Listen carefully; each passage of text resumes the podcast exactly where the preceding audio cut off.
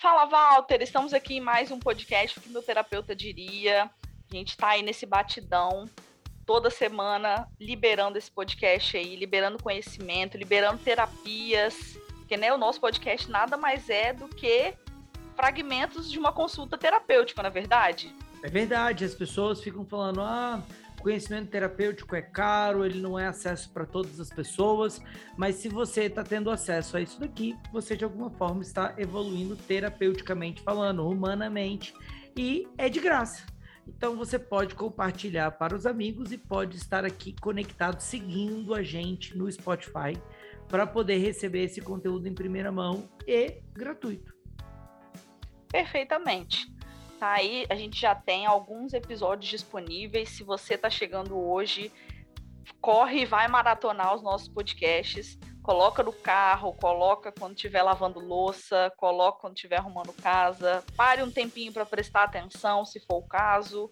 Então, que eu tenho certeza que você vai evoluir aí enquanto ser humano, enquanto pessoa. Nós somos parapsicólogos do Sistema Grisa e como profissionais da área, nós queremos aqui trazer para vocês casos e situações que acontecem no dia a dia com ensinamentos.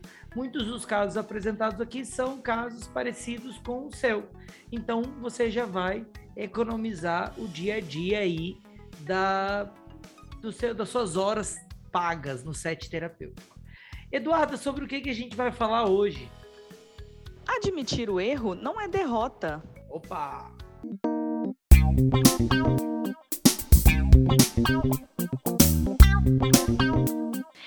Walter, quais são as nossas duas perguntinhas de hoje? Eu queria que vocês tivessem visto ela fazendo uma dança tipo do Siri enquanto rodava a vinheta. muito bem, muito bem. Voltando. Quais são as nossas perguntas de hoje, Walter?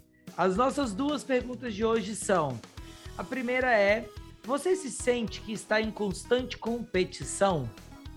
E a segunda é como entender que cada um está trilhando um caminho diferente. Walter, isso é muito legal, porque a gente acaba. É, vamos começar esse podcast falando sobre isso. A gente acaba, muitas vezes, de maneira a nível subconsciente, é, não querendo admitir o nosso erro por entender que a gente precisa de ser melhor do que o outro muitas vezes.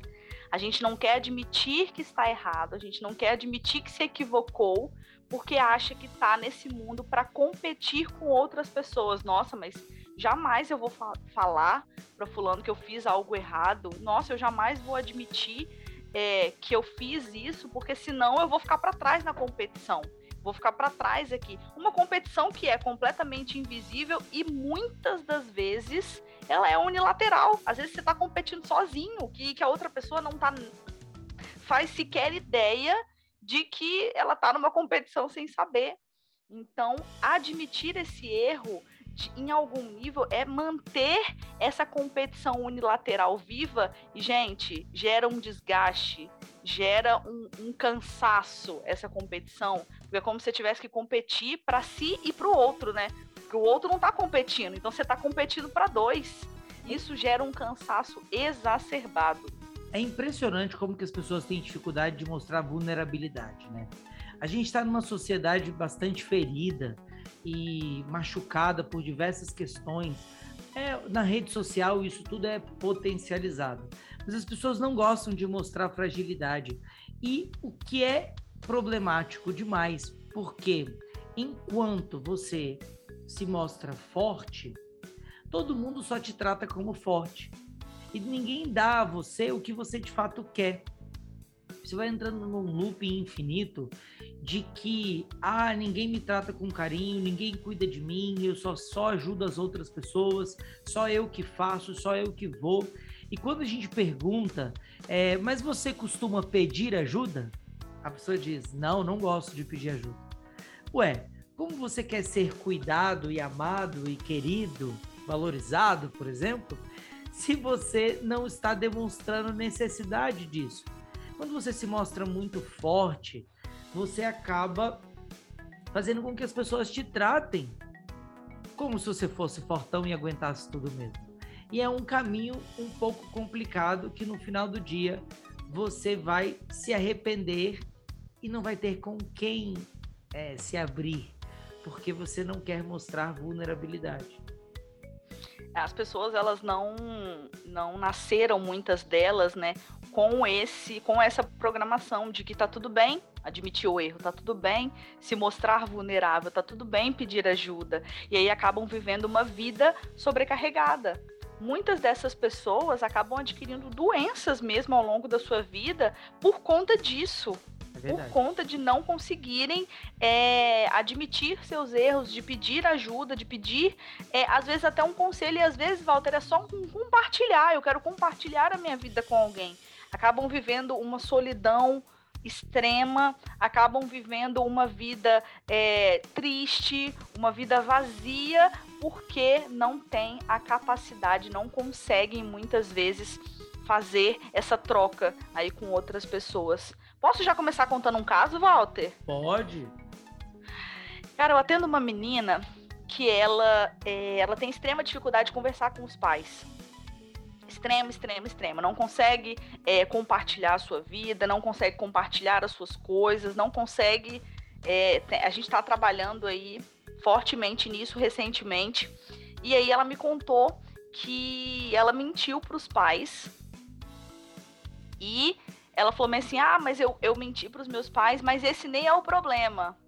Aí eu já falei: Ah, me diga que você tá mentindo aí e tá achando que tá beleza. Qual que é o mas, problema ó... então? então, né, tipo isso. E aí lá o problema é que eu falo que eu vou fazer, que eu vou conseguir falar com os meus pais, eu não consigo. E aí eu minto para eles, mas o maior, a maior mentira que eu acabo contando é para mim mesma, porque eu faço esse compromisso e não consigo cumprir. Aí eu falei, bom, realmente tem razão, né? Compromisso que ela não cumpre com ela mesma, nesse caso, é, dói mais do que ela não conseguir cumprir com os pais. Ela falou assim, mas eu não sei o que fazer, porque não adianta eu olhar para trás e ficar me lamentando pelas coisas que, que eu não fiz. Falei, perfeito, você tem razão. A gente não pode ficar, né, olhando para trás e aí, né, a gente tem até um podcast falando sobre isso. Só que eu falei, mas eu tenho um desafio para você, ela o quê? Eu falei, você vai sair da sessão agora e vai lá contar pros seus pais que você mentiu o Eduardo, mas você tá ficando doida? Falei, poderia, mas não. Falei, olha só, enquanto você não quebrar esse ciclo de mentiras, de não querer admitir quem você é, não querer admitir as coisas, você vai continuar ad eterno nele, de fato. Então, a terapia, ela também precisa de ter movimentos é, concretos. E muitas vezes as pessoas acham que lá durante a, as sessões terapêuticas tudo aquilo que o terapeuta vai falar para ela vai ser suficiente. Pronto, fiz a, a reprogramação, fiz a compreensão e acabou. Daqui para frente é uma nova vida e eu vou ser uma nova pessoa no instalar de dedos. Antes eu não falava nada com os meus pais e a partir de agora eu vou falar absolutamente tudo. Gente, o nome disso aí é fantasia, Disney. E aí na terapia isso não funciona. Precisa de ter movimentos concretos. Então o que eu propus a ela foi isso. Olha só, vamos fazer o seguinte: é, a gente vai encerrar nossa sessão agora e eu só vou permitir que você marque uma próxima sessão quando você conseguir dar os passos que você precisa. Nesse caso, você precisa contar para seus pais que você mentiu. Walter, ela regalou um olhão para mim. E aí o método da marreta às vezes precisa de funcionar, né? E ela arregalou os olhos e falou assim: Mas Eduardo, como que eu vou fazer isso? Meu Deus, eles vão ficar extremamente decepcionados não sei o quê. Eu falei, Fulana, um, sim, eles vão ficar decepcionados, eu não tenho dúvidas. Só que você precisa de fazer esse movimento. Um, dos seus pais tirarem você de um pedestal de filha perfeita, até porque todo pedestal é uma prisão. Falei, dois, você quer que eles reconheçam como adulta, que é esse movimento dela também, não como uma criança. Eu falei, um adulto precisa de ter atitude de adulto.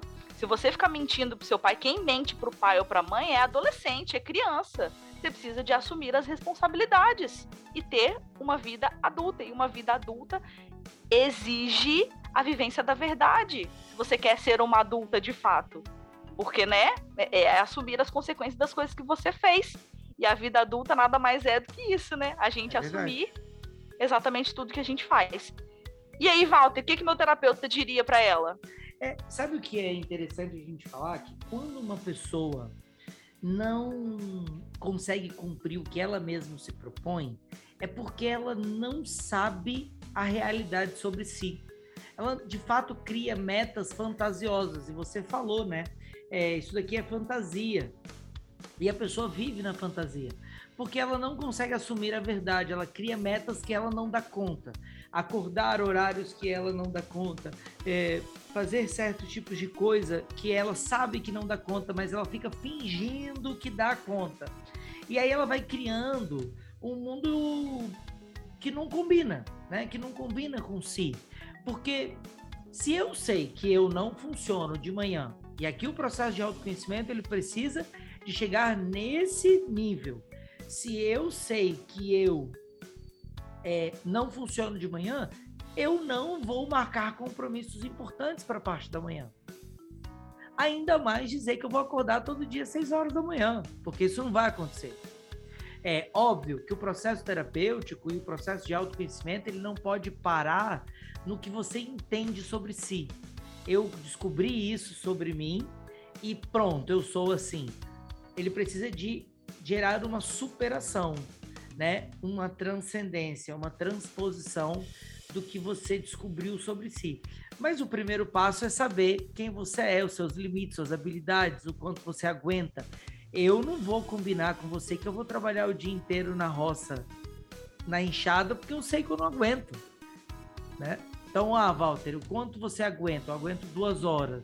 Então, beleza, vamos superar, superar e vou trabalhar a manhã inteira. Mas eu não vou colocar para trabalhar o dia inteiro, porque não vou aguentar. Minha aptidão não é essa. Então, essa, é, a, a essa menina orientaria isso, assim, que ela começasse a traçar planos mais condizentes com quem ela é.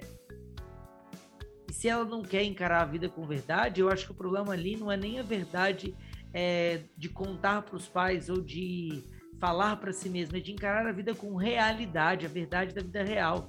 A vida real é que tu não aguenta ter um segredo. Tu não lida bem com essas coisas. Tu não lida bem com o que você programa. Então, dá uns passos para trás e muda o curso de como viver talvez ficará mais fácil. Muito bom. E aí, Walter, tem algum caso para contar para nós também? Eu tenho vários casos quando a gente fala de admitir erro não é derrota. Eu acho que eu vou começar admitindo algumas coisas sobre mim. Por exemplo, é, mostrar fragilidade, ele é bom. As pessoas tratam você de forma mais humana eles tratam você com mais tato, com mais delicadeza. Todo mundo que se acha meio super-herói ou que você olha com esse movimento é, super-humano, assim, sem fragilidade, você corre um grande risco de ferir a outra pessoa é, sem, sem ter noção do estrago. E aí eu tava lá agora, é, esses dias, dando um curso lá nos Estados Unidos, né, fazendo uma imersão. E aí uma das pessoas que chegaram perto de mim, é, entre uma primeira palestra e a segunda, a pessoa virou para mim, olhou para as minhas unhas e disse: Nossa, você rói as unhas. Você é terapeuta e tem ansiedade. Vamos abrir aqui um parênteses antes de dizer o que eu disse para essa pessoa. E a gente pode pensar o que essa pessoa quer ao dizer isso. Né? E quer dizer, talvez, que eu não sou bom o suficiente para poder dar aquelas palestras, que eu não tenho a vida toda resolvida, que eu. O que ele quer dizer? Talvez ele está querendo puxar um assunto é... e não sabe como conversar comigo, e aí acabou falando essa coisa que não faz o menor sentido. Mas para mim, mostrar erros não é um problema. Né? Não são problemas, erros não são problemas. Então eu falei o que para ele? Nossa, é mesmo. Você acredita que mesmo já resolvendo várias coisas da minha vida, eu ainda não consegui resolver esse problema? E ri. E aí ele continuou a falar e tá tudo bem. E hoje ele é meu paciente e não tem problema algum com o fato de eu ter fragilidades, porque ao eu ser frágil, ele pode se aproximar de mim como uma pessoa frágil também. É, uma pessoa que conversa comigo de um para um. É, então, admitir o erro não é uma fragilidade. Eu tenho uma paciente que ela é, sempre achou, sempre se orgulhou da forma que criava filho. Ela se orgulhava da forma que criava. Em uma das sessões terapêuticas, ela percebeu que o fato dela exigir muito da filha, que a filha fosse a melhor do mundo, que ela fosse a menina de ouro, orgulho dela, fez com que a menina desenvolvesse uma ansiedade muito grande e que ela quisesse sempre ser a melhor. E quando ela não era a melhor, ela se autopunia com automutilação, com ansiedades e crises extremas, porque ela não era tão boa. E quando a mãe percebeu que o que ela fez, a forma com que ela educou, mesmo que sem é, culpa, mesmo que de forma com a tentativa de ser positiva, gerou isso na filha, ela chorou na sessão pela primeira vez. E aí passou, né, o tempo de sessão e aí ela voltou e disse: "Walter, conversei com minha filha. Fui lá na minha filha e disse: "Filha, eu não vou conseguir te explicar o porquê do que eu tô te falando, mas eu quero te pedir desculpa. Poxa, mas por que você não vai explicar a história inteira? Explica a história inteira. Diz para tua filha o que você falou, o que você fez, o que você pensou, a sua intenção de alguma forma, ela admitiu a fragilidade, mas não de uma forma completa. Então eu falei para ela: vai lá, volta nessa história e pede desculpa pelo todo. Aí ela falou: mas eu posso contar o que a gente fala aqui na sessão? Eu falei: pode, claro que pode. Vai fazer bem para ela e vai fazer bem para você. E aí, olha que bonito, né? Uma mãe que assume uma fragilidade para o filho às vezes as mães e os pais, eles são esses, né? Que sustentam uma imagem de herói, estão chorando e falam que não choraram, que estão com problemas e não querem admitir, homens que não estão dando conta de é, pagar a mesma quantidade, que não estão ganhando a mesma quantidade de dinheiro, mas querem promover a, a mesma condição de vida, e os filhos que não estão entendendo o que está acontecendo. Você mostrar fragilidade é algo muito bom, admitir erro, é, é o que a gente falava né, no outro podcast, é fazer a compreensão do trauma. Tá tudo bem errar, não é mesmo, Eduardo? Sim, tá tudo bem errar. E Walter, à medida que você foi falando, eu fui lembrando daquele nosso podcast, né? Segredos de família fazem vítimas. Justamente por isso. Quantos segredos nas nossas famílias vêm justamente pelo fato das pessoas não admitirem os seus erros, não admitirem as coisas, as escolhas erradas que tiveram ao longo da vida. É, lembro também do caso que eu contei aqui, falando sobre o pai que abusou de crianças e aí só contou porque foi porque foi porque foi descoberto, né? Talvez lá atrás, quando aconteceu, e aí não ia deixar de ser mais errado, menos errado por conta disso, não é isso que a gente está dizendo, mas a, as coisas poderiam tomar um curso diferente. A partir do momento que a gente admite as coisas, o processo de cura terapêutica já vai acontecendo. Gente, é por isso que vocês percebem, né? Durante os nossos podcasts, a gente fala de maneira às vezes intrínseca, às vezes um pouco mais aberta, sobre a importância de viver uma vida de verdade, viver uma vida de realidade. É, porque quando a gente passa a viver na fantasia, a não querer, a mentir muitas vezes, a gente está regredindo no nosso processo terapêutico, no nosso processo de ser gente. Porque as pessoas são falhas. Então, toda vez que a gente é, não se permite ser verdadeiro ou não permite, não cria uma condição favorável com que o outro seja verdadeiro, a gente nos põe ou impõe ao outro uma prisão. E ninguém nasceu para viver numa prisão.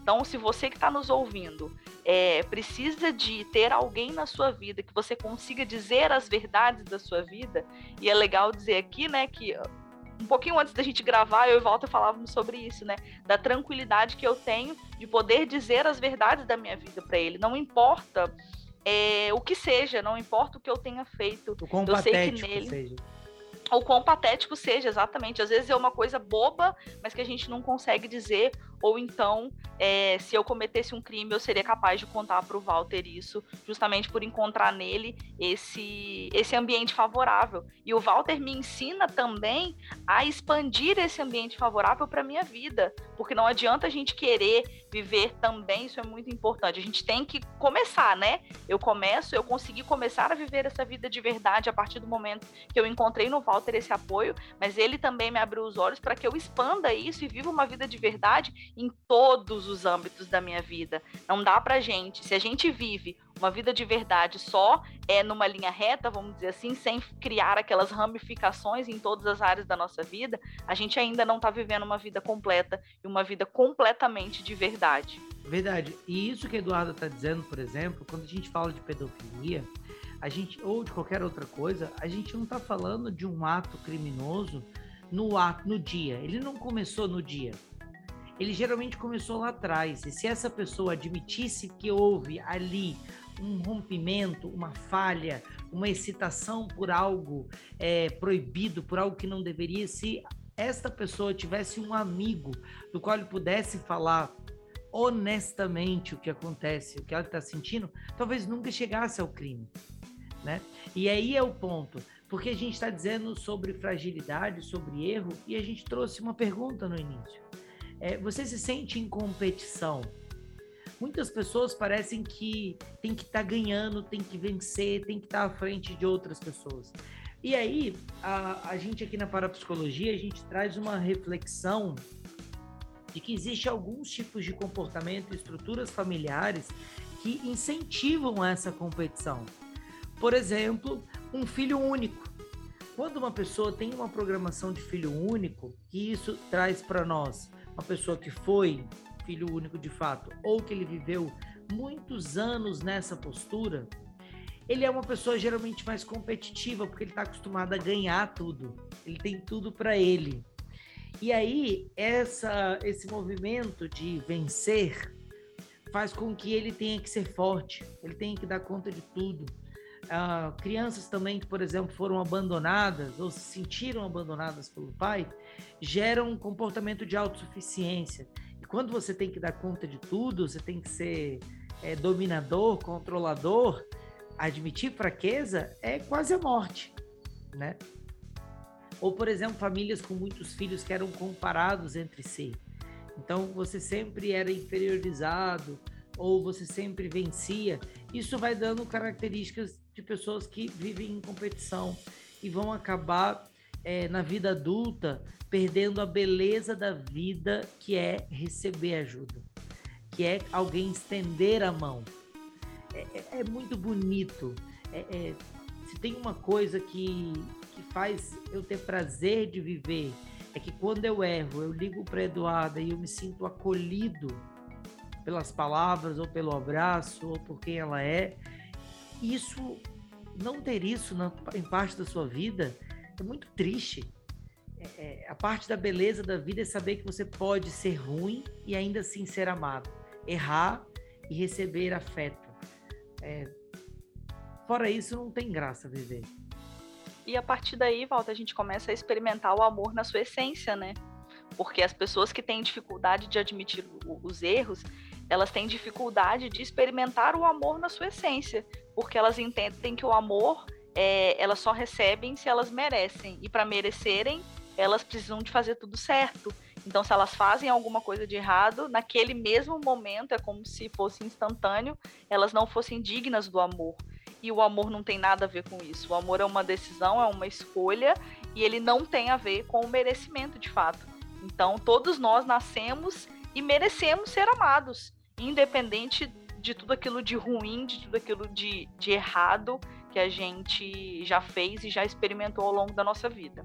Eu quero desafiar você, que talvez é, é como eu, ou foi como eu é, no passado, e só sabia receber carinho e afeto e aplauso e valorização quando acertava. Experimente contar para alguém um erro seu, uma coisa vergonhosa. Experimente se mostrar frágil para alguém de fato de confiança, alguém que você ama, e receba esse amor. Você vai ver como que a sua vida vale muito mais a pena, como que tudo, todo o curso vai mudar. Essa síndrome do impostor, do fortão, do herói, ele vai para baixo, é, ele vai cair por terra.